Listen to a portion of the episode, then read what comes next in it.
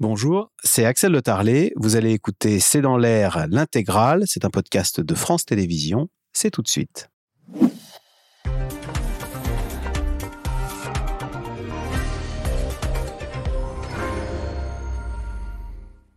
Bonsoir à toutes et à tous. Plus 25 centimes en un mois pour le super samplon 95. On l'a tous constaté, le prix de l'essence repart à la hausse alors que le gouvernement a mis fin aux fameuses ristournes sur euh, les carburants. Par ailleurs, mercredi, le prix des péages va augmenter de 4,75% et ce au moment même où l'on apprend qu'un rapport confidentiel dénonce, je cite, une rentabilité très supérieure à celle attendue des sociétés d'autoroutes.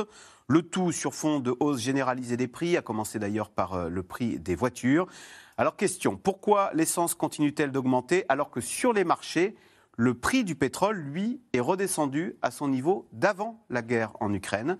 Et puis de même, pourquoi le prix des péages continue d'augmenter alors que tous les rapports dénoncent une surrentabilité des concessions d'autoroutes? C'est le sujet de cette émission de ce C'est dans l'air, intitulée ce soir Carburant, péage, la flambée et la polémique. Pour répondre à vos questions, nous avons le plaisir d'accueillir Dominique Seux.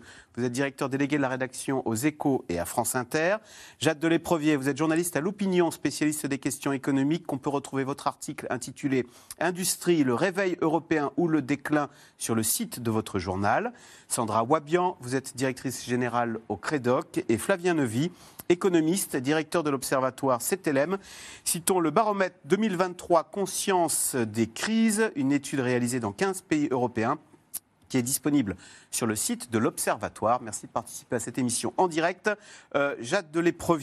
Alors, comment voir la chose? Euh, sur, euh, Il y a 10 millions de Français qui sont éligibles à ce fameux chèque carburant. Seuls 3 millions à ce jour l'ont réclamé. Un chèque de 100 euros. Hein. 100 euh, euros par personne et plusieurs personnes peuvent le demander dans un même ménage. Et euh, on peut le demander depuis le 16 janvier sur le site impôt.gouv.fr et jusqu'au 28 février. Donc il reste un mois pour le demander. Et c'est vrai qu'en fait, pour le moment. le compte à rebours est parti. le compte à rebours est lancé. Seul un tiers des personnes éligibles l'ont demandé. Alors on peut considérer que euh, million, 3 euh, millions, pardon, c'est déjà beaucoup. Mais est-ce que tout le monde va le demander? En tout cas, le but, c'est vrai que c'était de ne plus euh, accorder une ristourne carburant à tout le monde. Avant, c'était très facile en fait d'avoir une aide publique à l'achat du carburant. Il suffisait de faire le plein euh, à la pompe.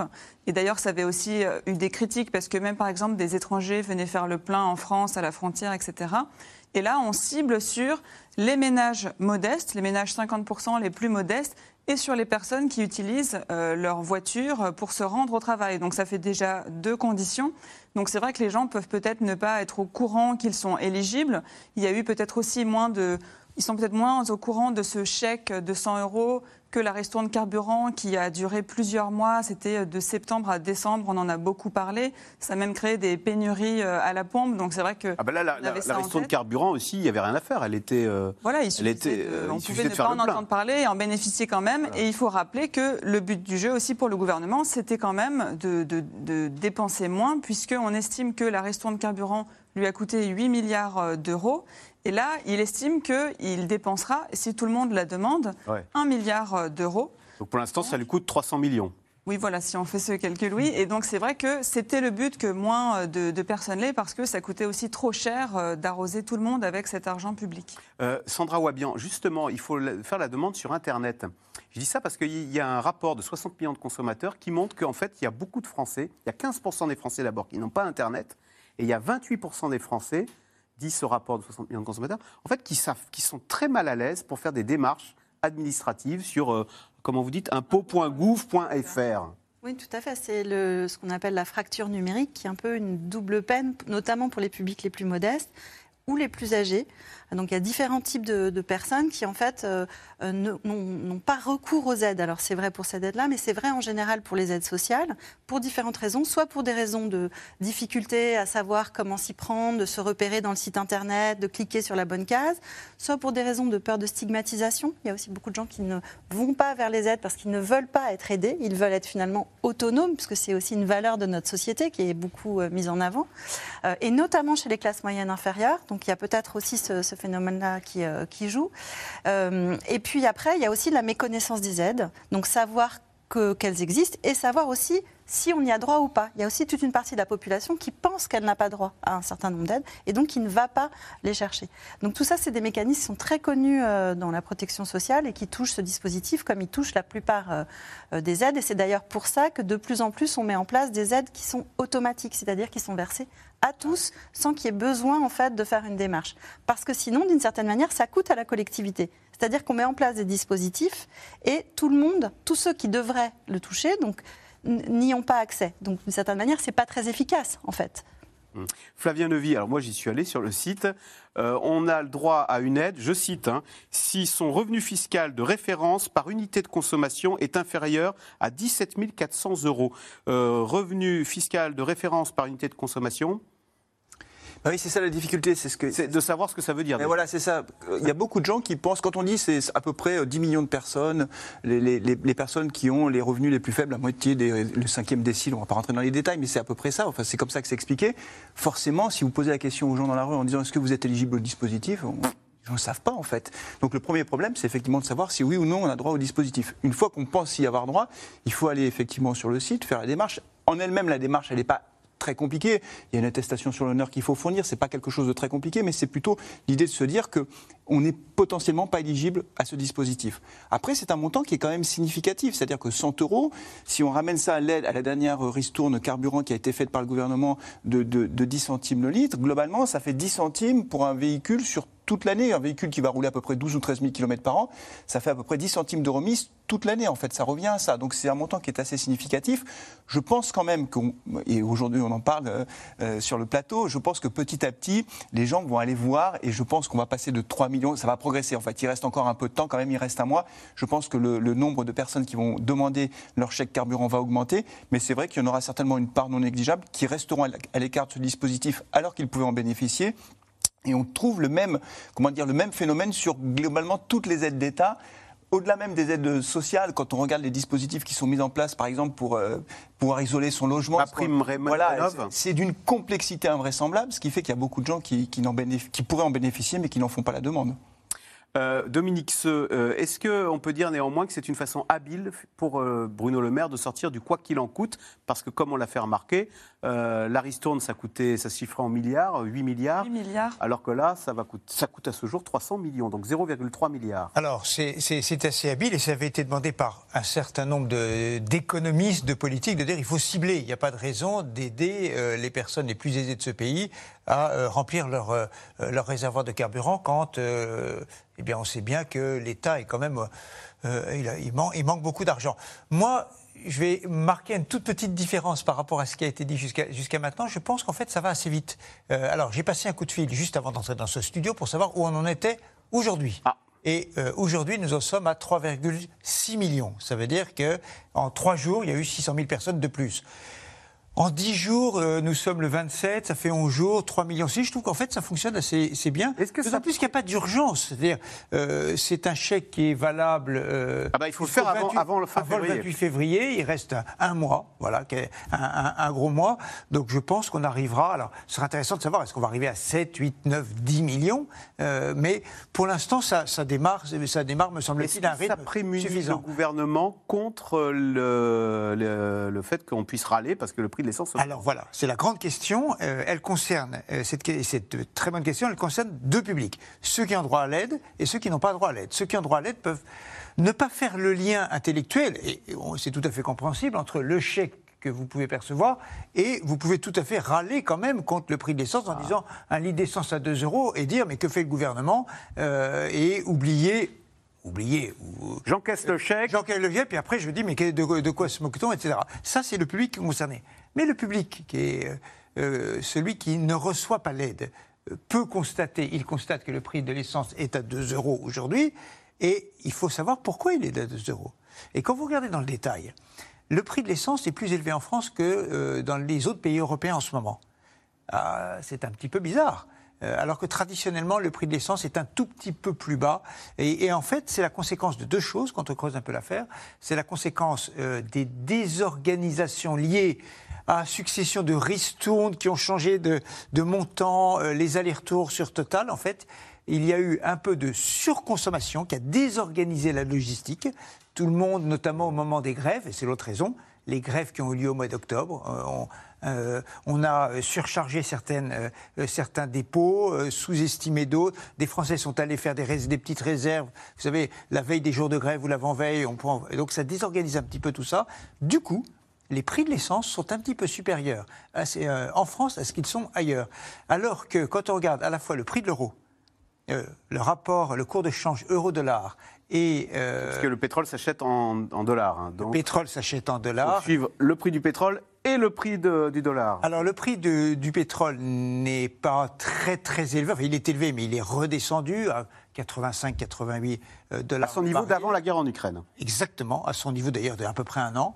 Et euh, le prix de, et l'euro est à peu près au même niveau. Donc on devrait avoir un prix de l'essence normalement qui est Plus bas. bas, qu'il n'est. Mais en fait, il y a une Une logistique. désorganisation de la filière pétrole, vous l'avez dit. Et cette désorganisation se double d'un autre et dernier phénomène, qui est que euh, eh euh, les marques de grande distribution, et notamment euh, ceux qui font les prix les plus bas, les Leclerc, les, Système U et autres, d'habitude font des prix d'appel sur les carburants. Mais tout le monde leur demande plutôt en ce moment de comprimer leur marge au maximum, non pas sur les carburants, mais sur les prix alimentaires. Et donc il y a des arbitrages un petit peu compliqués. Sandra Wabian, question téléspectateur d'André dans la Loire. Le fameux chèque carburant, pour moi, c'est un échec. Euh, je n'en ai pas vu la couleur. Pourtant, je suis prof à la retraite, seul et locataire.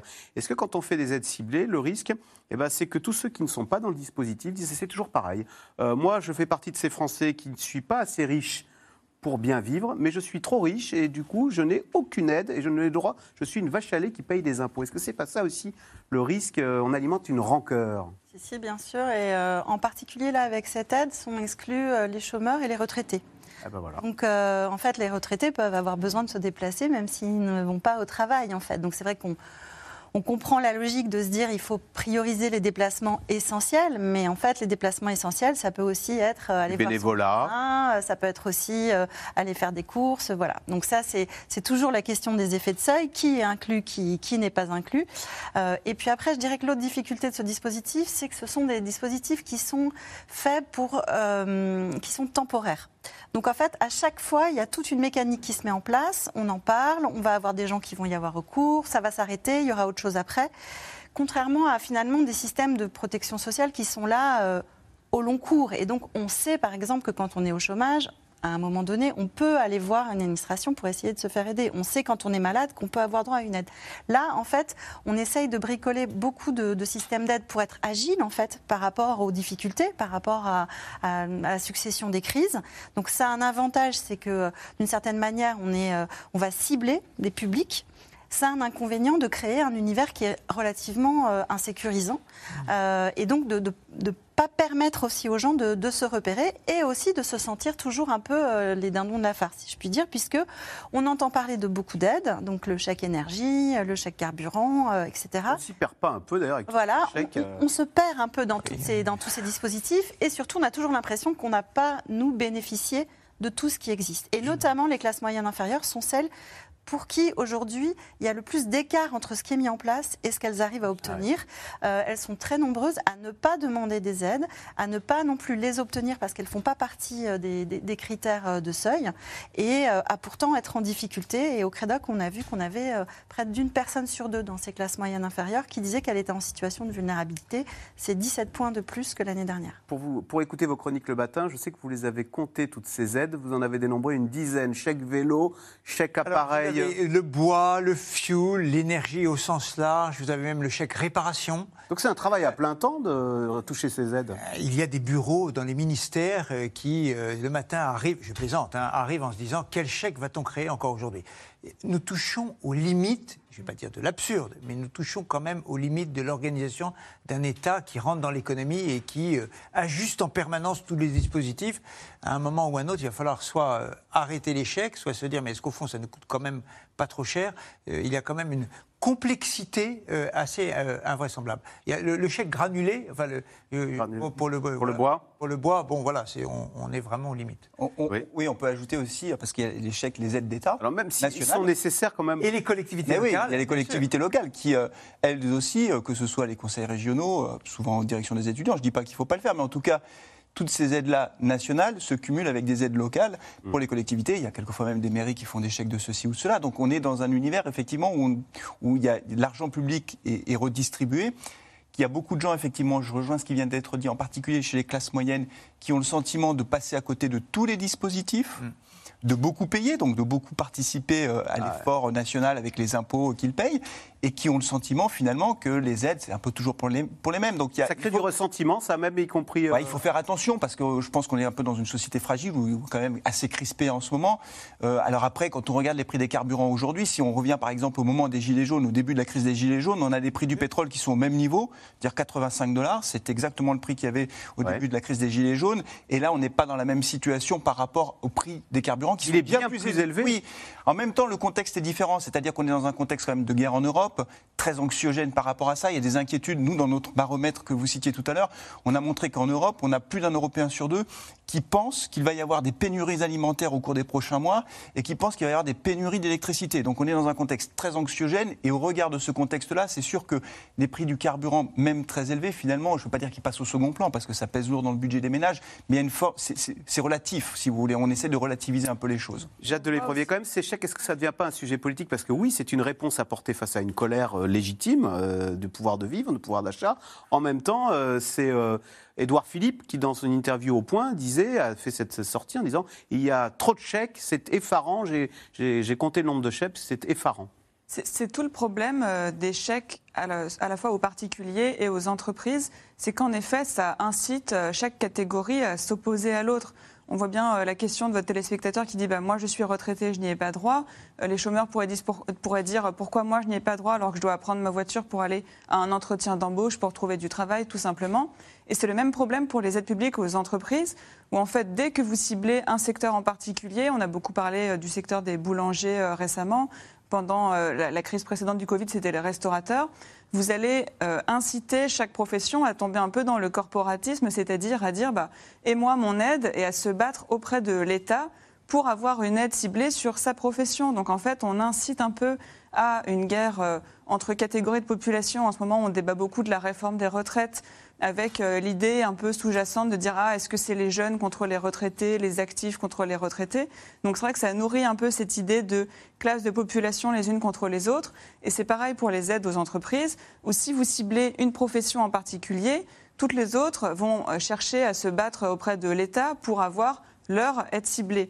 Donc c'est une critique fondamentale en économie de dès qu'on fait euh, une aide dédiée à une catégorie en particulier, c'est un des dangers qui existent. Mais d'un autre côté, on ne peut pas non plus, en effet, euh, distribuer des aides en permanence à tout le monde. Donc il faut des dispositifs qui soient adaptés, mais que ça soit compris par le reste de la population et ne pas inciter comme ça un climat un peu de tension entre les différentes catégories. C'est le débat qui est posé Bruno Le Maire et Emmanuel Macron autour des boulangers dont, vous venez de parler. Euh, Bruno Le Maire annonçant euh, une aide spé- spé- spécifique pour les boulangers, Emmanuel Macron exactement à la même seconde disant non, non, ce sera pour tous les artisans parce que le risque c'est celui des effets de bord et des effets de seuil. Avec euh, Xavier Bertrand qui le matin même disait et les charcutiers et les ébénistes, eux aussi, ils ont des factures d'énergie qui explosent. Alors, en tous les cas, on l'a tous constaté, le prix des carburants à la pompe repart nettement à la hausse. Diesel et essence se rapprochent d'ailleurs et parfois dépassent les 2 euros le litre. Comment expliquer cette hausse? Élément de réponse avec Juliette Vallon, Laszlo Labert et David Lemarchand. Encore une mauvaise nouvelle pour les Français. Depuis quelques semaines, le prix de l'essence repart à la hausse. Alors au passage à la pompe dans cette station de banlieue parisienne, les automobilistes serrent les dents toujours un peu plus. Plus de 2 euros, c'est psychologique. Franchement, c'est psychologique. Et plus de 2 euros, moi, je, je roule plus. Je prends moins la voiture. Et franchement, je privilégie ou les transports en commun, ou le vélo, ou la trottinette, même électrique. Mais franchement, euh, la voiture, c'est plus possible. C'est plus possible. D'ailleurs, on cherche à la vendre. Euh, je pars en vacances pour 15 jours, euh, ça fait partie euh, du prix des vacances. quoi. C'est euh, c'est clair qu'à côté, voilà, on, fait moins de, on fait moins de sorties, on fait moins de choses. euh. Pour le samplon 95 aujourd'hui, comptez environ 1,95 euros le litre, 3 centimes et demi de plus qu'il y a une semaine. 1,96 euros pour le gazole, plus 3 centimes. Des prix qui augmentent notamment à cause de la guerre en Ukraine. Mais c'est surtout la fin de la ristourne à la pompe qui fait grimper la note. Terminer les 30 centimes par litre mis en place par le gouvernement début septembre. Pour prendre le relais, Bercy propose l'indemnité carburant. Un chèque de 100 euros pour les travailleurs les plus modestes.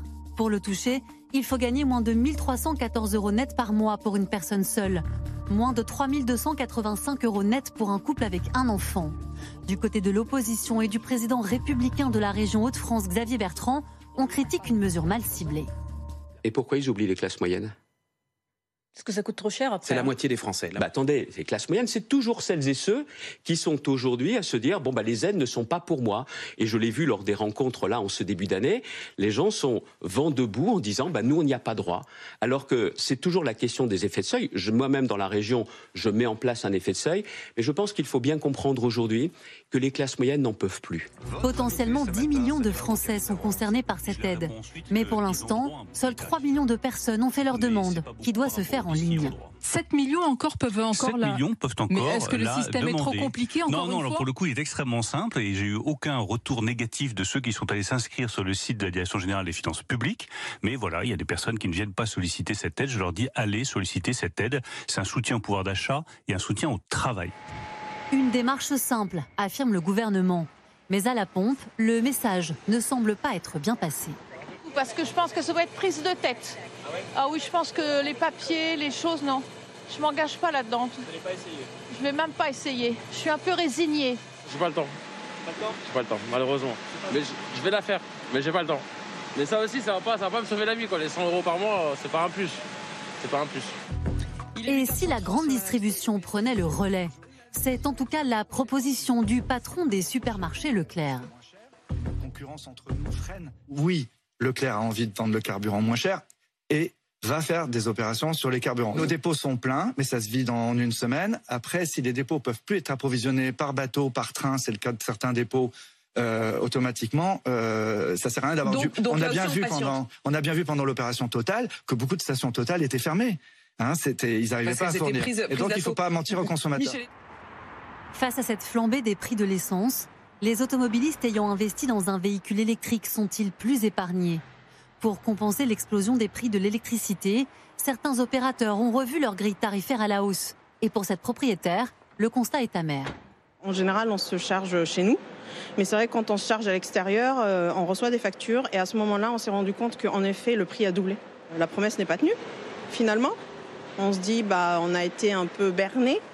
Mais euh, bon, bah, c'est fait, c'est fait, c'est comme ça. Des propriétaires de voitures électriques qui privilégient donc la recharge à la maison, avec un bouclier tarifaire qui continue de les protéger jusqu'en juin prochain. Quant à ceux qui continuent de rouler avec un véhicule thermique, les tensions sur les prix pourraient continuer. À partir du 5 février, l'Union européenne appliquera un embargo sur tous les produits pétroliers importés de Russie. Alors, euh, Sandra Wabian, question de Emma, qui vit en Isère. À quand une politique plus ambitieuse de création de nouvelles lignes de tram et de métro dans les villes et les agglomérations? Est-ce que les Français ont changé leurs habitudes avec cette flambée des prix du carburant? Alors, ils ont un peu changé leur euh, comportement, notamment un peu de report sur la marche à pied et euh, également un peu plus d'essais du covoiturage, même dans des régions qui n'étaient pas forcément euh, où c'était forcément développé. Euh, mais la voiture reste quand même le mode de transport principal. Et c'est vrai que la- l'absence d'infrastructures de transport ou pas forcément l'absence, mais l'insuffisance, soit que y ait pas, les, transports soient trop loin de chez soi, soit qu'ils ne soient pas assez réguliers, etc., est vraiment une des raisons principales de ne pas de continuer à prendre sa voiture. Mais il y a aussi en France d'autres d'autres éléments euh, qui sont un petit peu particuliers, c'est-à-dire qu'on est particulièrement attaché à la voiture euh, dans notre pays. C'est aussi un endroit où on a le sentiment d'avoir un peu euh, un espace à soi, une forme d'intimité. Et quand on regarde dans les enquêtes européennes, on est quand même on est plus équipé en voiture en France qu'ailleurs. Donc à la fois pour des questions de manque de transport, mais aussi parce qu'on est attaché en fait euh, à, à la On voiture. préfère prendre, euh, si- quand on, a, quand on a le choix, on préfère prendre sa voiture pour aller travailler plutôt que les transports en commun qui peuvent. euh, Voilà, donc c'est un il y a moins espace un petit peu d'intimité. Le pays est sécurisant. plus grand aussi. Oui, mais il y, a- y y aussi des pays qui sont relativement grands et dans lesquels on est un peu Mm. moins équipé. Il y a aussi des choix de politique publique, c'est-à-dire que, euh, euh, évidemment, vous, si vous n'avez pas de transport à côté de chez vous, ben, vous allez prendre votre voiture. Flavien Levy, qu'est-ce que ça représente exactement le budget automobile? Parce qu'on sait que c'est très, euh, c'est un marqueur très visible, hein, le, le prix du carburant. Est-ce qu'on le surestime d'ailleurs ce, ce budget automobile dans notre portefeuille?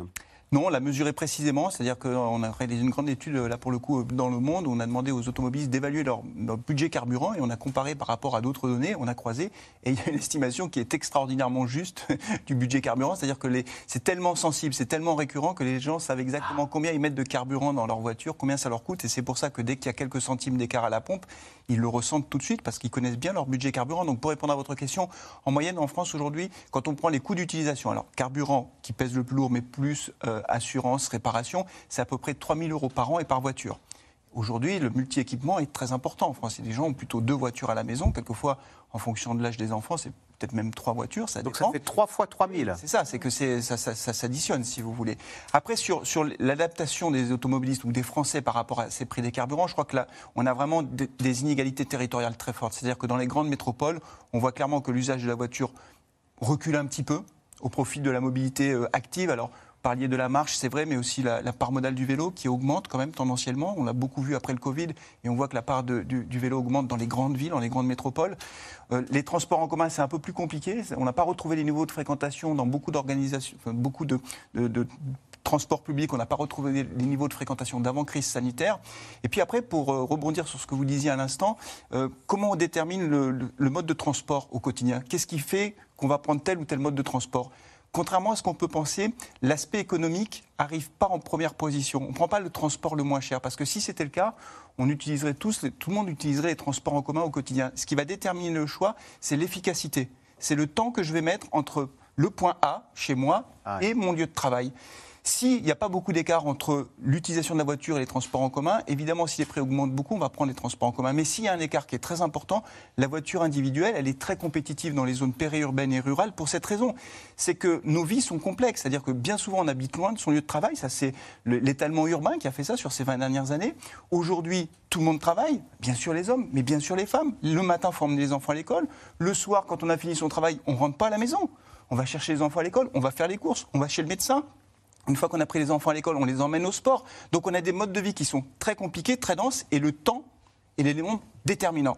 Et on n'a pas de temps à perdre. Et donc dans ce je n'ai pas de temps à perdre, dans cette société du dépêche-toi, on se dépêche tout le temps, et ben effectivement on va prendre le mode de transport le plus efficace et le plus rapide. Alors, Jacques de l'Éprevier, le prix de l'essence est donc euh, est très sensible, on le connaît. Sauf qu'alors, avec les menaces de pénurie, les menaces de grève, est-ce que du coup, euh, je veux dire, c'est un double stress Un, c'est plus cher, et puis deux, il y a le risque de pénurie, ce qui fait d'ailleurs que euh, on a tendance à le prendre, même si, même si le, le plein est cher, on va, le faire parce qu'on se dit euh, la semaine prochaine, la station sera peut-être à sec. Bah, la situation était complètement détraquée ces derniers mois et je pense qu'on va en subir encore les conséquences parce qu'en fait, auparavant, on n'était pas habitué à. On n'avait pas connu des pénuries de carburant, donc on ne pensait pas que ça pouvait arriver.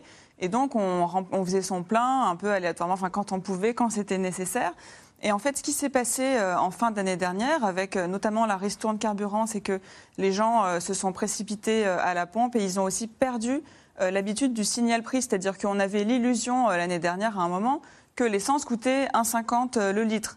Alors qu'en fait, c'était euh, aussi une aide publique qui faisait que ça De baissait. 30 centimes. Une aide aussi rajoutée par, euh, par Total. Donc déjà, on n'avait plus, euh, on, on a un peu perdu le signal prix. Et aujourd'hui, c'est 2 euros. On a l'impression que ça a beaucoup augmenté. Mais c'est pas uniquement le prix de l'essence qui a augmenté, c'est aussi qu'on a enlevé l'aide publique. Et puis, on a bien en tête qu'il y a eu des pénuries de carburant et que donc ça peut se reproduire. Et en fait, c'est une crainte dont a parlé dans votre reportage notamment Michel-Édouard Leclerc. Il disait euh, que avant la, la dernière manifestation euh, du, du 19 janvier, les gens se sont précipités dans les stations pour faire le plein parce qu'ils craignaient les grèves dans les raffineries et de nouvelles pénuries. Et en fait, en ce moment, vous avez tous les distributeurs qui disent attention, euh, ne courez pas faire le plein euh, euh, en prévision de la, manifestation de mardi. Euh, les dépôts sont pleins, il y a de l'essence partout. Par contre, si tout le monde se met à aller faire le plein parce qu'il a peur de ne pas assez en avoir, là, on va créer une pénurie. Et c'est tout le problème, c'est que si un jour vous avez une pénurie et que les gens s'y habituent, et, manquent, eh ben, ils vont craindre encore plus de manquer. Et donc c'est le danger s'il y a euh, de- des nouvelles grèves dans les raffineries, c'est que les gens par précaution vont aller faire le plein, ça va désorganiser euh, les, euh, les, comment dire, les stations-service, etc. Et là, on risque de créer une pénurie autoréalisatrice. Bien sûr. Euh, Dominique, question de Jean-Pierre dans le Bas-Rhin. Les Français peuvent-ils encore longtemps supporter toutes ces hausses de prix? Quel est le point de rupture où la colère éclatera? Et j'ajouterai, cette colère, elle, s'orientera vers, euh, qui? Vers euh, l'État, qui ne fait pas assez ou alors vers le patron qui ne m'augmente pas. Je vois, tout augmente sauf mon salaire, quoi. Non, mais euh, elle se dirigera principalement vers l'État, parce que c'est toujours en France euh, vers l'État qu'on tourne le, regard, alors que dans d'autres pays, c'est pas tout à fait le cas. En Allemagne, les grandes grèves qui ont eu lieu, les grandes mobilisations sociales à l'automne, c'était euh, IG Metall, donc la métallurgie, donc tous les métiers des industriels, c'était vers les entreprises, et effectivement, il y a eu un accord euh, avec une, une hausse importante. Euh, c'est très curieux d'ailleurs que euh, le suivi des salaires soit si faible euh, en France. On regarde malheureusement pas assez, en fait, de combien les salaires ont augmenté depuis un an. Euh, On a des indicateurs, euh, finalement, euh, on a un indicateur par trimestre, c'est aux alentours de 5%. Et Je pense euh, que... Je Les pense salaires que- augmentent de 5% Vous avez, vous avez euh, trois- alors, en 3,7% en salaire de base, et si vous rajoutez euh, les primes, vous tournez, d'après les derniers éléments de la Banque de France diffusés cette semaine, autour de 5%, et notamment sur les minima de branche. Donc, c'est quasiment l'inflation qui est de 5,9. hein. euh, un peu en dessous de l'inflation. Et évidemment, c'est une moyenne. Euh, vous avez des grandes entreprises qui augmentent euh, assez sensiblement les salaires, proches de l'inflation. Euh, Total Energy, on en parlait. EDF, 9%. Et puis le SMIC a augmenté de 8%. Vous avez le SMIC, mais vous avez la grande majorité des PME, TPE qui ne peuvent pas faire ça. Quand vous êtes boulanger, je reprends l'exemple déjà du, boulanger, quand vous avez des factures qui explosent, vous ne pouvez pas évidemment augmenter euh, vos salariés autant. Donc il y a une grande divergence, variété, inégalité, injustice, diraient certains, entre l'évolution euh, des salaires. On a le regard vers l'État en permanence, mais la première compensation, c'est euh, celle que peuvent faire les entreprises. Euh, toutes les entreprises n'ont pas des coûts qui augmentent considérablement. Euh, c'est tout le débat sur l'indexation des, l'indexation des salaires automatiques n'a pas beaucoup de sens parce que euh, les entreprises ne sont pas dans la même situation, mais il est normal que les salaires augmentent et poursuivent en partie les prix. Et Sandra Wabian, c'est ce que vous disiez tout à l'heure, hein, vivre de son salaire, de son travail, c'est plus gratifiant que vivre de chèques parce que je suis parmi les Français les plus modestes et donc j'ai le droit à cette démarche un peu honteuse et je le fais. C'est- pas la, la même. Euh, Tout à fait, c'est c'est exactement ce que souhaite en fait euh, la population, c'est être autonome avec son travail, Voilà. être autonome financièrement.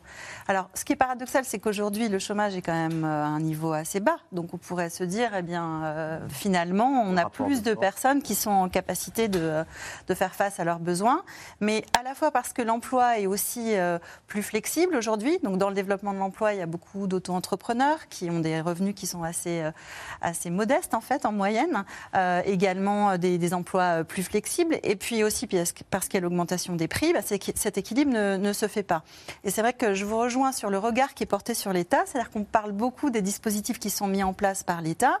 Euh, alors tout à l'heure, on les a un peu critiqués, mais il faut quand même reconnaître aussi qu'ils ont diminué euh, l'impact de l'inflation pour, les ménages français. Donc c'est quand même des dispositifs qui n'ont pas trop mal fonctionné non plus.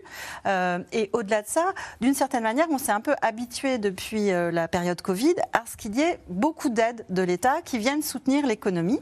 Ce qui a des effets positifs parce que ça évite qu'on bascule dans des grands moments, euh, on va dire, de crise et qu'ensuite on n'arrive pas à s'en relever, mais euh, qui imprime aussi l'idée que finalement c'est l'État qui organise la société et euh, qui, peut tout faire, si je puis dire. Et c'est vrai que je vous rejoins sur les attentes par rapport aux entreprises, avec juste une nuance, c'est que les Français sont particulièrement euh, euh, attentifs et en attente d'action de la part des entreprises, et en particulier en France par rapport à d'autres pays en Europe, et, et en particulier l'idée que les entreprises ont leur rôle à jouer auprès des plus modestes. Donc ça peut paraître particulier, mais c'est lié aussi à l'histoire de notre pays et au fait que les Français sont assez sensibles aux inégalités. Et donc il y a, il y a un peu un grand absent autour de cette table aujourd'hui, qui est qu'on parle beaucoup voilà, des aides, des aides de l'État, des difficultés des ménages, et on parle moins en fait de ce que peuvent faire les entreprises. Alors, bien sûr, toutes les entreprises ne peuvent pas on aider. entend les c'est ça 80 aussi. milliards de dividendes ou les milliards de profits de nos grands groupes du CAC 40, est-ce Voilà. que tout ça donne l'impression que euh, le partage des richesses dans ce pays n'est pas, euh, je parle d'une impression, hein, qu'il ne serait pas euh, bah, bah, juste et Bah, équitable. ce, qui est par- ce qui est paradoxal, c'est que finalement, le, le regard se porte beaucoup sur l'État. euh, parce qu'on attend de l'État qu'il rétablisse la justice sociale. Donc il y a- il y, a cette idée que finalement, ça n'est qu'avec avec la régulation qu'on pourra, euh, qu'on pourra intervenir, ce qui n'est pas le cas dans des pays anglo-saxons où les entreprises sont censées avoir une responsabilité sociale, plus s'investir. Le, le- le point, c'est que les, euh, les 80 milliards de dividendes versés par les entreprises du CAC 40, ces entreprises du CAC 40 sont celles qui augmentent euh, le plus les, Les salaires. Donc en fait, on, on tourne un petit peu euh, en rond. Ce qui est très frappant, pour compléter ce qui vient d'être dit, c'est que le- quand on regarde les augmentations salariales dans les entreprises, beaucoup d'entreprises ont décidé euh, de les limiter soit au bas salaire, soit au moyen salaire, mais qu'il n'y ait pas d'entre- qu'il n'y ait pas de salaire pour les plus hauts salaires. Et, Pas d'augmentation pour les plus hauts salaires. mais c'est très intéressant parce que euh, on sent un petit climat chez les cadres Ah. de mécontentement en disant attendez, on va pas. euh, Il y a les aides d'État qui se dirigent vers les plus modestes et c'est complètement normal. Le SMIC qui augmente de Le SMIC qui 8%. augmente. Et, et, euh, les entreprises qui décident de, euh, de, de cantonner ou de privilégier les bas moyens salaires et un certain nombre de cadres intermédiaires, je ne parle pas des cadres supérieurs, mais intermédiaires se disent attendez, et on revient au débat qui était ouvert tout à l'heure, c'est est-ce que sont toujours les mêmes voilà. Et il y a une autre facture qui va augmenter, surtout qu'il a fait très froid en mois de janvier, c'est que le prix du gaz et l'électricité augmente de 15%. Et comme, pas de chance, on s'est beaucoup chauffé euh, jusqu'à présent, ce mois de janvier, on va voir arriver la, douloureuse. Là, c'est une fois de plus, euh, le quoi qu'il en coûte, on en sert, on en sort, mais euh, aux dépens euh, de nos factures et de, d'un éventuel ressentiment quant au gouvernement? Et ce qui va être douloureux cette année aussi, c'est que la comparaison avec les autres pays européens ne sera plus aussi flatteuse que l'année dernière. Parce qu'en fait, la France, certes, s'y est pris plus tôt pour essayer de limiter l'inflation énergétique, limiter l'inflation alimentaire. Et donc l'année dernière, euh, quand on comparait les taux d'inflation entre la France et les autres pays de la zone euro, la France était un des plus bas, euh, avec Malte euh, notamment, et on s'en targuait. C'est vrai que l'État a dépensé beaucoup pour ça. Mais en fait, cette année, qu'est-ce qui va se passer? C'est que l'inflation redescend dans les, dans, dans les autres pays européens. Et par contre, en France, on va avoir un effet retard où l'inflation qu'on a un peu contenue, on ne peut pas non plus la contenir éternellement. Elle se propage maintenant de l'énergie à l'alimentation. Et dans l'alimentation, il y a des hausses, c'est je crois 12% de Plus 12%. moyenne. Mais dans, par exemple, les légumes frais, ça monte à 30%. Enfin, il y a des hausses qui sont vraiment impressionnantes. Et là, les spécialistes disent que ça va continuer ces prochains mois parce qu'il y a tout un effet retard où euh, l'inflation se propage dans la chaîne de valeur et que cette année, pour le coup, en, Euro- euh, en France, on va continuer d'avoir une inflation assez forte et on ne sera plus du tout euh, les, les meilleurs de la zone euro. On va regarder nos voisins en disant bah, Je ne comprends pas, chez eux, ça ralentit. Et en France, ça continue. Donc, ça sera plus compliqué pour le gouvernement parce qu'il en a tellement fait sur le fait que la France était la meilleure que cette année, on va lui dire ah bah tout d'un coup, vous comparez un peu moins euh, les chiffres par rapport aux autres pays de la zone européens. euro. Et un autre héritage de ça, c'est qu'on va aussi sortir de cette crise avec plus de dette de publique parce qu'on a beaucoup dépensé pour tous ces dispositifs. Alors, oui, Dominique. Non, il y a une toute petite meilleure nouvelle, c'est que les prix de l'énergie, de l'électricité notamment, sont quand même en train de se tasser assez sérieusement. Alors, il n'y a pas que le budget essence hein, qui augmente pour les automobilistes, il y a aussi euh, celui des péages.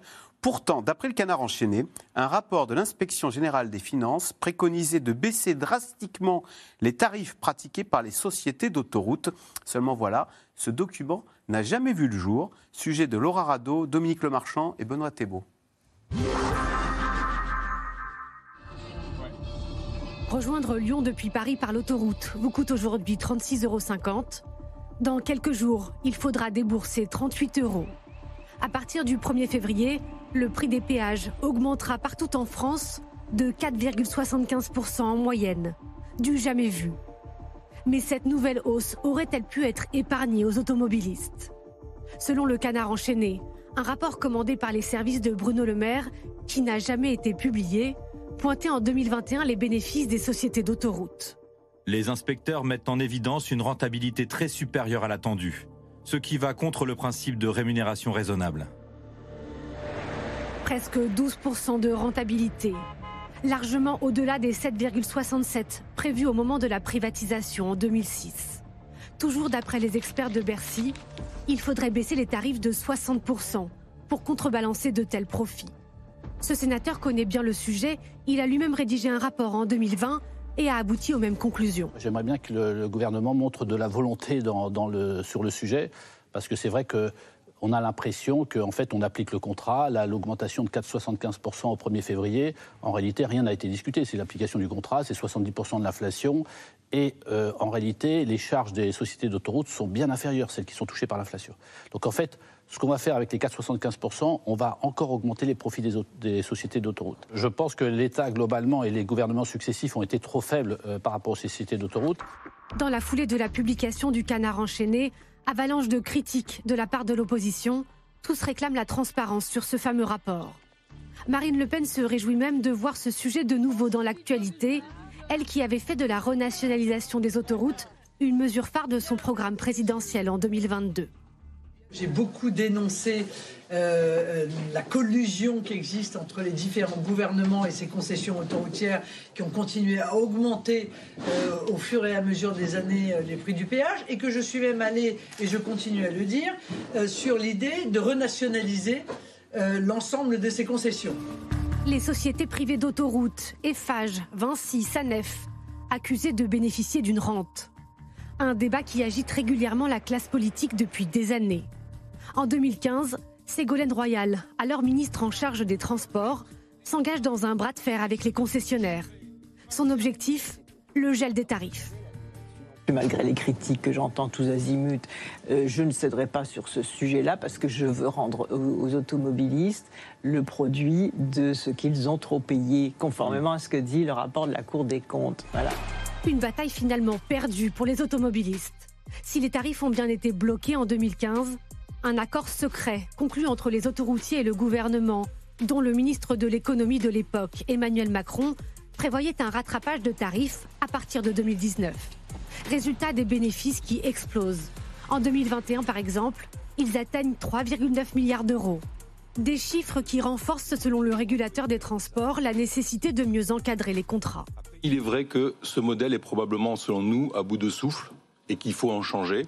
Effectivement, l'État a procédé pendant des décennies à des allongements successifs des contrats historiques. hein. Vous avez sept contrats qui représentent 90% en fait, du réseau. Ces contrats-là sont très anciens, ils ont été prolongés une multitude de fois. Il faut changer ce système-là et nous préconisons en effet à l'autorité de régulation des transports d'avoir des contrats plus courts, probablement des contrats d'une vingtaine d'années. 90% des concessions autoroutières arrivent à échéance entre 2031 et 2036. Hors de question pour l'État de dénoncer ces contrats avant terme, selon l'entourage de Bruno Le Maire. Reste en revanche à mieux se préparer aux futures négociations et à tirer les leçons des erreurs du passé. Alors, question téléspectateur euh, Jade de l'Éprevier. Les concessionnaires d'autoroutes sont-ils des profiteurs de crise? Donc, ce rapport hein, de l'inspection générale des finances parle d'une rentabilité très supérieure à l'attendue. Profiteur de crise, non. Profiteur du fait que des conditions se sont améliorées et que dans le contrat, c'était prévu qu'il bénéficie de l'amélioration de ces conditions, oui. C'est le contrat qui a été mal négocié, en fait, au début C'est ce que beaucoup reprochent à l'État. Oui, ils disent qu'il a mal négocié le contrat. En même temps. euh, En 2006, donc, lors de la vente. Oui, voilà. Et puis même, c'était en discussion depuis 2001. Enfin, des discussions qui remontent à, ça remonte à très tôt cette histoire. Et comment on, on négocie ce contrat? En fait, ça dépend, de, par exemple, du trafic sur l'autoroute. Et donc là, l'État se base sur les projections des sociétés d'autoroutes. Euh, et pareil, il, se- enfin, il se base beaucoup sur des informations que elle, elle lui donne. Donc, euh, C'est fait quand rouler, vous êtes quoi, dans une négociation, quand vous négociez un contrat, euh, plus vous avez d'informations, plus vous connaissez le dossier, plus vous pouvez négocier de meilleures conditions. Et puis il y a aussi ce qui s'est passé sur les marchés financiers où par exemple les taux d'intérêt ont beaucoup baissé. Enfin, il y a plein de, de facteurs qui entrent en compte. Et ce que vous dites, c'est que l'expertise, elle était plus du côté de- des entreprises du CAC 40 que du côté du de, de propriétaires de l'État français, qui ne savaient pas tellement... C'est euh, souvent ce qui est reproché à l'État actionnaire, et là c'est ce qui lui a été reproché, c'était de ne pas assez s'y connaître, d'avoir accepté euh, un contrat avec pas assez de, de clauses de revoyure ou de capacité à revenir dessus, parce qu'au final il s'engage sur très longtemps. Et donc, qu'est-ce qui se passe? C'est qu'au final, il y a eu beaucoup, en effet, de trafic autoroutier. euh, et aujourd'hui, il y a beaucoup de, de recettes qui, qui créent cette surrentabilité. Donc, ce que dit euh, le rapport de- euh, qui a été fait sur le sujet, c'était, c'est pas que euh, la rentabilité, est vraiment hors norme, mais c'est qu'en effet, il y a une surrentabilité. Et le problème, c'est que l'État ne peut pas aujourd'hui tout simplement euh, mettre les mains dessus pour faire ce qu'il veut, parce qu'il il est limité par le droit des contrats. Quand on a signé un contrat, on ne peut pas faire n'importe quoi, même si on est l'État. Après, ce que disent beaucoup d'experts, c'est que même si ça coûterait trop cher, ça coûterait des milliards d'euros, par exemple, de briser ce contrat. Euh, donc ça vaut pas le coup. Mais il pourrait quand même euh, dire aux sociétés d'autoroutes, d'accord, vous avez cette rentabilité qui est meilleure que celle qui avait été anticipée. Mais est-ce que vous n'allez pas devoir faire des investissements à côté? C'est-à-dire de, leur demander, par exemple, euh, de prévoir davantage d'investissements, de planifier des investissements nécessaires. Par exemple, pour tout ce qui est la transition écologique, on prévoit de mettre beaucoup de bornes de recharge électrique sur l'autoroute ou peut-être de créer des voies de covoiturage sur l'autoroute. L'État pourrait être plus proactif pour demander aux sociétés de dire, avec cette rentabilité, euh, prévoyez-moi tous les investissements des dix prochaines années. Et par ailleurs, euh, de prévoir dès maintenant les contrats qui devront être signés en 2031, en disant en effet des contrats un peu plus courts qui ne durent pas trop longtemps, avec plus d'engagement et peut-être des clauses de dire bah, s'il y a de la surrentabilité, euh, de décider à quoi elle devrait être dévolue. Donc c'est beaucoup de décisions pour l'avenir parce qu'on ne peut pas revenir sur ce qui a été signé déjà il y a 20 ans. Euh, Dominique, euh, c'est le Huffington Post qui dit Bruno Le Maire a-t-il étouffé ce rapport sur les autoroutes L'opposition exige de le lire? On a l'impression que le gouvernement, que l'État en général n'est pas très à l'aise avec ce dossier des, des autoroutes qui traîne depuis euh, plus de 10 ans maintenant. Ça hein. fait 15-20 ans que ça traîne. en réalité, hein, euh, et le gouvernement n'est pas très à l'aise et on a une accumulation d'autorités et de rapports qui vont tous dans le même sens. Vous avez l'autorité de la concurrence, vous avez la Cour des comptes, vous avez l'autorité, ça a été montré dans le reportage, de régulation des transports et donc l'inspection des finances. Alors c'est le- tous les corps d'État qui disent deux choses qui ont été résumées par, euh, par Jacques de l'Éprevier à l'instant, qui sont un, ça a été mal négocié à l'époque. L'État s'est fait rouler. Il s'est fait rouler. C'est-à-dire, euh, l'État ne savait pas très bien, euh, au ministère des Transports apparemment, combien coûtait la fabrication d'un kilomètre d'autoroute de, bitume. Il a mal. Et puis, ça c'est la première chose. La seconde chose, c'est qu'il y a quelque chose qui ne pouvait pas être anticipé, mais qui a formidablement servi les concessionnaires, c'est la baisse des taux d'intérêt. Pourquoi Parce que les, ces entreprises, Vinci, Eiffage, euh, Albertis, ont investi considérablement au début. Elles se sont endettées pour acheter les Elles se autoroutes. sont consi- Quand on dit elles ont beaucoup de profits, oui, mais une partie de ces profits, c'est pour euh, rembourser. la dette. Sauf que des taux d'intérêt qui ont considérablement baissé, eh bien la dette à rembourser, c'est plus tout à fait le même poids. Mais le contrat était signé. Et donc, il était difficile d'y revenir. Donc, oui, je crois que le consensus est aujourd'hui de dire que, parmi les experts, qu'il n'est pas possible de continuer très longtemps et qu'à la fin de ces contrats de concession, il va falloir inventer autre chose. Modulo le fait quand même, modulo le fait que nous avons des autoroutes en extrêmement bon état et que dans la quasi-totalité des cas, il y a des alternatives. Et euh, la preuve, si je puis dire, que les automobilistes ne sont pas si mécontents de ça, mécontents de ça, c'est que le trafic continue d'augmenter. Il a augmenté en 2021, il a augmenté en 2022. Donc, alors, c'est peut-être très clivant socialement, c'est possible, mais les automobilistes ne fuient pas les autoroutes. Flavien Levy, justement d'ailleurs, est-ce que alors, le prix des autoroutes va encore augmenter de 4,7% Euh, C'est très visible, très clivant socialement, mais euh, est-ce que ça nous impacte au quotidien? Est-ce qu'on sait euh, qui prend les autoroutes et qui ça handicape le plus, là, cette flambée des prix? Pour, pour le, pour le pouvoir d'achat des ménages, ça va rester très marginal parce qu'en réalité, les gens qui vont prendre l'autoroute euh, régulièrement pour aller travailler, par exemple, c'est une toute petite minorité de, de salariés, c'est quasiment personne en réalité. Et il y a des abonnements en plus. Oui, il y a des abonnements. Ça va plutôt impacter les entreprises, euh, les entreprises qui ont des commerciaux, les routiers, bien sûr. Là, pour le coup, ça, ça a un impact significatif parce que ce sont des, des forts utilisateurs euh, d'autoroutes. Pour le reste, ce sera assez marginal. Ce qui est vrai, mais euh, c'est ce que vient de dire Dominique Seux, c'est que tous les rapports vont dans le même sens, effectivement, pour dire qu'il y a une rentabilité qui est supérieure à ce qui avait été initialement prévu lors de la, lors de la concession de ces autoroutes. Euh, le- D'ailleurs, le- on l'a vu dans, dans votre reportage, le, le rapporteur de la commission d'enquête parlementaire, euh, le sénateur Vincent Delahaye, ils ont fait un rapport qui est très précis sur le sujet. Tout, tout le monde dit la même chose. Une autoroute, c'est de l'espace public. Donc, c'est à, à l'État de gérer ça et de faire en sorte que la concession qu'il va accorder à telle ou telle entreprise soit bien pensée dès le départ. Bien ficelée. bien ficelée. On peut mettre plein de critères. Je vous assure, la moindre mairie, le moindre département qui va faire une délégation de service public avec une entreprise privée, il y en a plein, hein, tout le temps en plus, c'est ultra verrouillé. On tout est vérifié. Enfin, donc c'est très étonnant effectivement de voir, en plus avec des compétences importantes, section des finances, enfin, je veux dire, il y a- il y, a plein de gens qui sont très compétents, qu'on n'arrive pas à faire des contrats qui sont justement suffisamment bien verrouillés pour faire en sorte qu'on n'arrive pas à ces situations qui génèrent quand même beaucoup d'exaspération, un ressentiment en disant mais c'est pas possible, c'est mal négocié, etc. Euh, Les impôts augmentent, mais on voit bien qu'il y a des, pro- des, des bénéfices qui sont réalisés sur, sur des infrastructures qui sont à la base quand même amorties, ou amorties et puis créées par l'État. Donc je pense vraiment que c'est dans la négociation et dans la, dans la façon de faire ces contrats que les choses se jouent. C'est un vieux serpent de mer du débat public et hautement politique. Faut-il nationaliser ou pas? On voit bien que tout le monde s'exprime sur ce sujet. Mais tant qu'on n'aura pas renégocié avec une chose, avec des contrats beaucoup plus clairs et sur des durées plus courtes, effectivement, je pense que le débat restera. Voilà, et donc les premières échéances, hein, les premiers 2031. 2031 pour les premières 2036 autoroutes après, qui reviennent à l'État. hein, parce que ce sont des concessions qui ont une durée dans le temps. hein. Et ça serait intéressant de voir si l'État euh, fait appel à des cabinets de conseil Pour pas se faire rouler cette fois-ci. ces contrats, parce qu'en effet, il se dit bah, si moi j'ai pas les compétences, je les prends à l'extérieur. Je vais Mais en reprendre ce moment, McKinsey. On lui reproche euh, de faire appel à des cabinets pour euh, quand il n'a pas les compétences. Mais il se piège lui-même, parce que la plupart du temps, en fait, l'État dit euh, j'ai envie de faire faire des travaux, une bretelle euh, d'autoroute autour d'une ville, et le, euh, le concessionnaire arrive en lui disant Pas de problème, ok, ça ne vous coûtera rien, on prolonge de deux On ans. prolonge de deux ans, Donc, voilà. En fait, ça fait 20 ans que ça dure. Alors, il n'y a pas que le prix de l'essence qui augmente, il y a le prix de l'électricité, on l'a dit, et donc du coup le prix de la recharge d'électricité pour les voitures électriques. Malgré tout, euh, ce marché des véhicules électriques continue sa progression, euh, mais entre constructeurs américains, chinois et européens, la guerre est déclarée. Sujet de Constance Meyer avec Magali Lacrose et Dominique Lemarchand.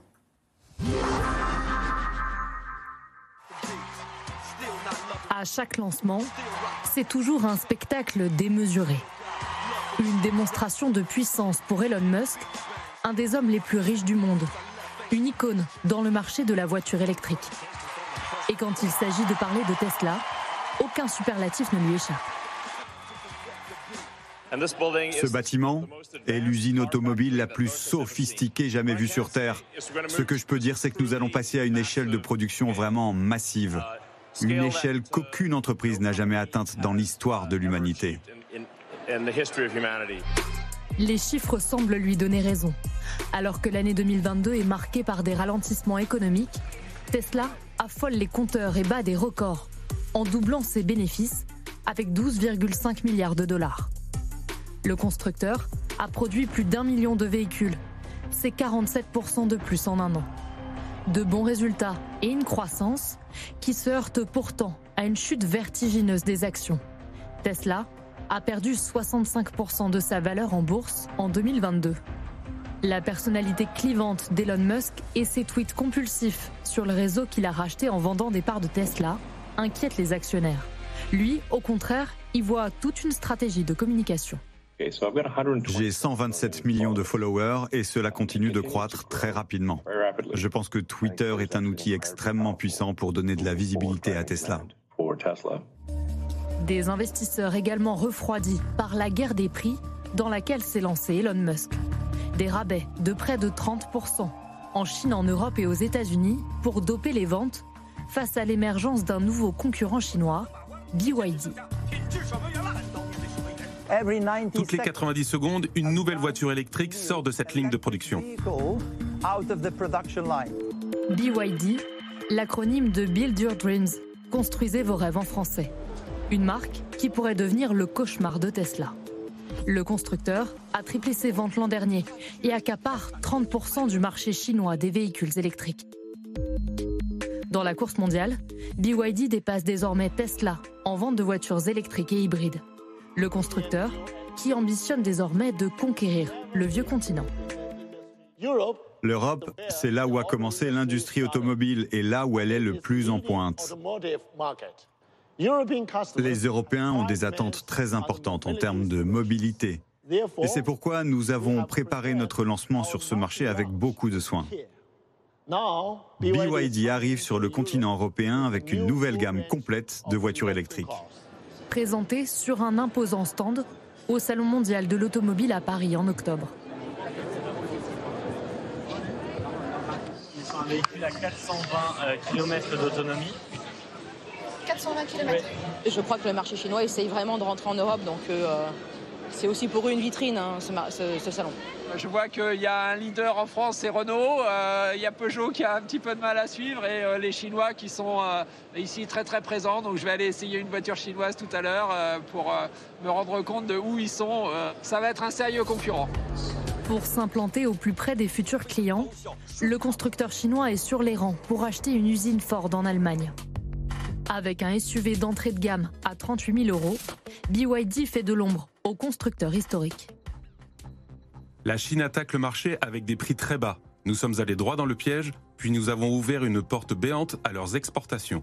L'Europe est maintenant sous une forte pression. L'Europe a la traîne aussi sur la fabrication de batteries au lithium. Les projets se multiplient pour développer sa propre industrie, tout pour être prêt en 2035, quand l'Europe passera au tout électrique. J'ai hâte de les premières questions téléspectateurs, justement. Nicolas dans le Barin. Quel est l'avenir des constructeurs européens face à Tesla et BYD, euh, le, leader mondial de la voiture électrique, donc qui est chinois hein? Il est compliqué euh, et c'est vraiment un cri d'alarme en ce moment des constructeurs européens qui disent euh, attention, nos concurrents aux États-Unis et en Chine bénéficient en fait de d'États qui, font de plus en plus de protectionnisme, en fait, qui subventionnent en gros la production locale. Euh, la Chine le fait depuis très longtemps. Euh, en gros, la Chine donne des aides à la production locale. Elle a imposé aux constructeurs européens qui voulaient aller en Chine de faire des co-entreprises avec des entreprises chinoises pour qu'il y ait du transfert de technologie. Donc en gros, si les constructeurs européens voulaient exporter en Chine, bénéficier du marché, ils devaient faire du transfert de, euh, de technologie. Euh, la Chine, elle impose aussi des taxes plus importantes aux constructeurs européens, alors que pour nous, quand elle, euh, quand elle veut vendre un véhicule sur notre territoire, c'est moins cher. En gros, elle paye 10% de taxes pour exporter un véhicule en Europe, alors qu'aux États-Unis, pour exporter aux États-Unis, c'est 25%. Et alors que nous, nos constructeurs européens, pour exporter en Chine, c'est 25% Mais aussi. surtout, on a l'impression qu'ils font maintenant de meilleures voitures que nous, les Chinois. Alors que ça, c'est quand même le monde à l'envers. Il y a 20 ans, c'était. Oui, voilà, c'est plus du tout euh, la Chine, euh, usine du monde, entre guillemets, où on imaginait que c'était euh, peu de, de technologie, plutôt des produits bas de gamme. En fait, la Chine est montée en puissance sur tout ce qui est les nouvelles technologies. Et elle a une vraie stratégie qui est de maîtriser toute la chaîne de valeur, depuis les terres rares et la batterie, au euh, logiciel de gestion de la voiture. Et donc, les constructeurs européens, ils sont face à la Chine qui est vraiment qui est montée en puissance, qui propose maintenant des véhicules. En gros, je voyais un constructeur disait que c'était 10 000 euros moins cher et qu'en Europe, il n'arriverait jamais à matcher euh, un prix aussi attractif parce qu'en Europe, on garde encore trop de coûts, on n'a pas le droit de faire des aides d'État directes aux entreprises, on n'a pas le droit de subventionner. Et le grand problème, c'est que maintenant, les États-Unis s'y mettent où eux aussi, ils ont tout un plan euh, de 400 milliards de dollars pour subventionner la voiture, les industries vertes et la voiture électrique sur le sol américain.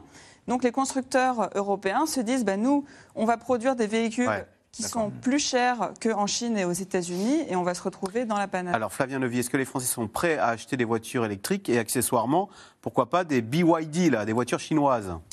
Alors déjà, le marché euh, du 100% électrique en France a fait un bond sur ces trois dernières années. hein. C'était 2% des immatriculations, là on est à 13%, donc il y a une vraie progression. La voiture électrique bénéficie d'un bon bouche à oreille, c'est-à-dire que les utilisateurs d'une voiture électrique à l'usage sont contents de leur voiture et quand ils en parlent à leurs amis, à leur famille, ils disent bah, c'est une voiture qui est plutôt sympa à conduire et elle, elle offre un certain nombre d'avantages.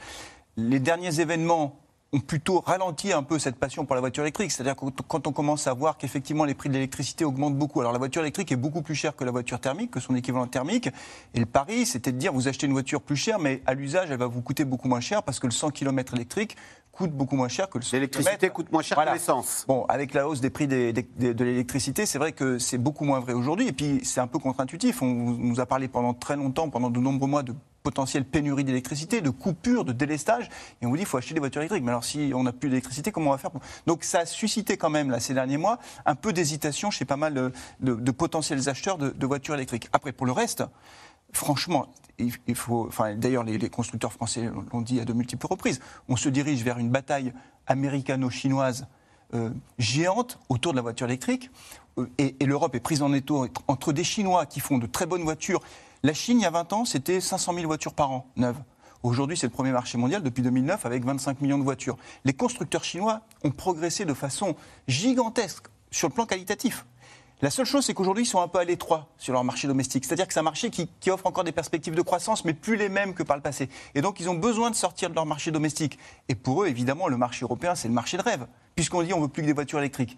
Les voitures thermiques, ils n'y arrivaient pas trop. Il y avait encore des barrières technologiques à l'entrée. Mais là, pour eux, l'Europe, c'est formidable. C'est 15 millions de voitures par an. On dit on fait du 100% électrique. Ils arrivent avec des coûts qui sont imbattables. Donc, ils vont arriver effectivement avec des voitures qui coûteront entre 8 000 et 10 000 euros moins cher et qui sont très belles et très performantes. Et c'est pour ça qu'ils étaient présents au Salon de Paris. Et de l'autre côté, côté C'est des millions d'emplois, hein, la filière ah oui, euh, automobile énorme. en Europe. En hein. Europe, c'est 13 millions d'emplois, directs et indirects, donc c'est tout à fait considérable. Et aux États-Unis, bah là, ils mettent le paquet des gigafactories à coût de milliards de dollars, avec du protectionnisme. Il n'y a pas d'état d'âme, c'est du business, et donc ils font tout pour pouvoir investir, faire en sorte que les gigafactories soient construites aux États-Unis. Donc la bataille américano-chinoise sur la voiture électrique va être titanesque. Et l'Europe dans tout ça, bah, il va falloir. C'est inquiétant quand même ce que vous dites. hein. Bah, en tout cas, c'est pas une bataille qui est gagnée d'avance pour l'Europe. Allez, tout de suite, on revient à vos questions. Un Français qui roule en diesel sera-t-il bientôt euh, un Français qui roule en diesel, oui, sera-t-il bientôt interdit dans toutes les métropoles? C'est vrai qu'on fait la chasse aux voitures euh, diesel avec les fameuses ZFE, les zones à faible émission. Alors effectivement, ça va arriver petit à petit euh, dès euh, 2024, je crois. Il y a un calendrier. voir, Il y a un calendrier selon les villes, selon les zones C'est fait urbaines. exprès d'ailleurs pour pas qu'il y ait de pour, pour que ce, Et pas de coagulation. de coagulation des colères. Voilà, dans chaque ville, c'est le calendrier différent. C'est assez politique, mais effectivement, c'est un changement euh, assez fort. Alors, la part du diesel dans les ventes de voitures neuves a considérablement baissé. Quand on pense que la France était le, le royaume du diesel il y a quelques années, les trois quarts. Là, on est, on a, ça c'est quasiment un écroulement. Mais évidemment, il reste tout le parc des voitures, des voitures d'ailleurs qui sont, euh, parce qu'on on vend des voitures neuves, mais on en vend beaucoup moins qu'il y a quelques années, et donc le parc vieillit quand même. Et donc, va-t-il C'est contre-productif finalement. euh, en forçant la voiture électrique, les gens gardent leur voiture plus longtemps et on a un parc plus vieux. Ah ben c'est la grande thèse, c'est la grande thèse de, de Carlos Tavares, le patron de Stellantis, qui dit depuis le début. je- on me demande de faire l'électrique, je fais l'électrique, mais il serait beaucoup plus malin de nous aider à fabriquer des voitures thermiques qui consomment beaucoup, beaucoup moins et d'aider les gens à changer leurs très vieilles voitures en des voitures. euh, c'est tout le système qui ne s'est pas mis en place parce que l'Europe a fait un autre choix. Alors, euh, Gérard, en Haute-Savoie, à quand la recharge électrique plus chère qu'un plein de carburant Oui, parce que l'électricité a augmenté. Du coup, faire un plein d'électricité, notamment sur autoroute, euh, parfois, je crois que ça revient plus cher qu'un plein d'essence. C'est ça, c'est-à-dire Ah, que ça dépend de l'endroit où vous chargez votre voiture électrique. Si vous la chargez à la maison, vous bénéficiez du bouclier tarifaire, c'est chez vous. Par contre, dans l'espace public et en particulier sur les aires d'autoroute, aujourd'hui, on estime que le 100 km électrique, il coûte au moins aussi cher que le 100 km thermique.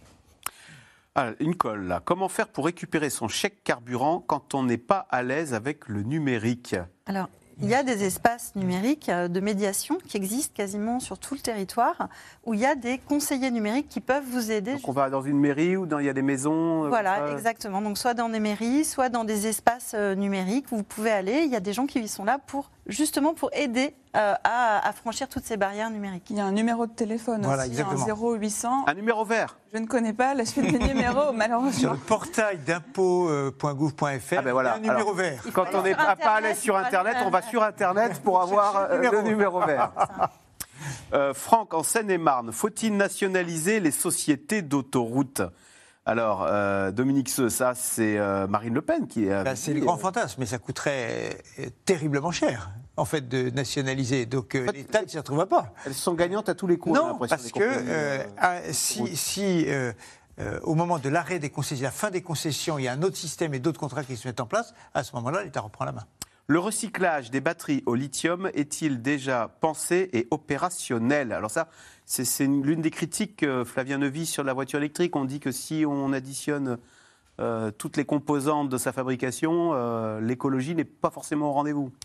Non, ça c'est sûr que sur le cycle total de la voiture électrique, on ne peut pas dire que c'est une voiture propre, parce qu'effectivement, il faut fabriquer des batteries, beaucoup de, beaucoup de nickel, de cobalt, il faut aller chercher tout ça, euh, et donc c'est- polluant. Et puis effectivement, après, il y a la, la fin du cycle de vie de la voiture euh, 100% électrique avec la question des batteries. Mais les batteries, elles peuvent être réutilisées. D'abord, elles durent assez longtemps, c'est le retour d'expérience que l'on a maintenant, puisqu'on a quelques années de- d'expérience derrière nous. On voit qu'elles durent quand même, elles marchent plutôt bien et assez longtemps. Et après, ces batteries, elles, tombent peu en panne. Non, elles tombent, peu- elles tombent peu en panne et elles peuvent être réutilisées par la suite Ah. pour euh, notamment faire du stockage d'électricité, par exemple. Après, l'ADEME dit que ça dépend aussi du poids de la voiture. C'est-à-dire que si c'est des voitures qui sont de petits poids, le, le bilan énergétique est quand même pas trop mal.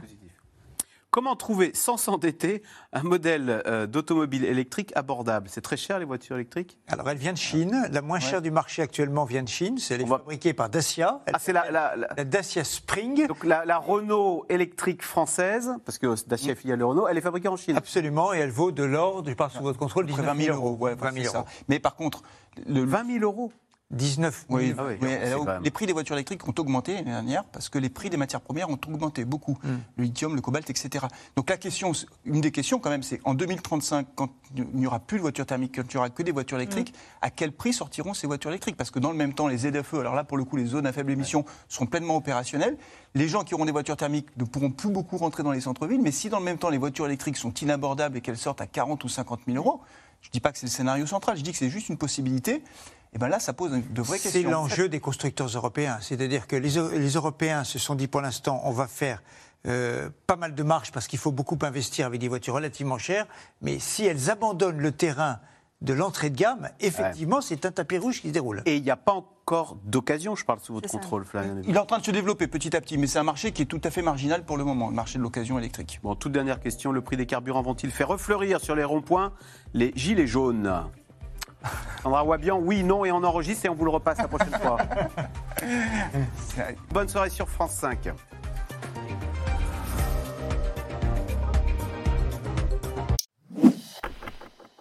Merci d'avoir écouté C'est dans l'air. Comme vous le savez, vous pouvez désormais écouter l'intégrale, mais aussi l'invité ou vos questions à nos experts. Tous ces podcasts sont disponibles gratuitement sur toutes les plateformes de streaming audio. Et pour le replay vidéo, c'est sur France.tv, bien évidemment. À bientôt.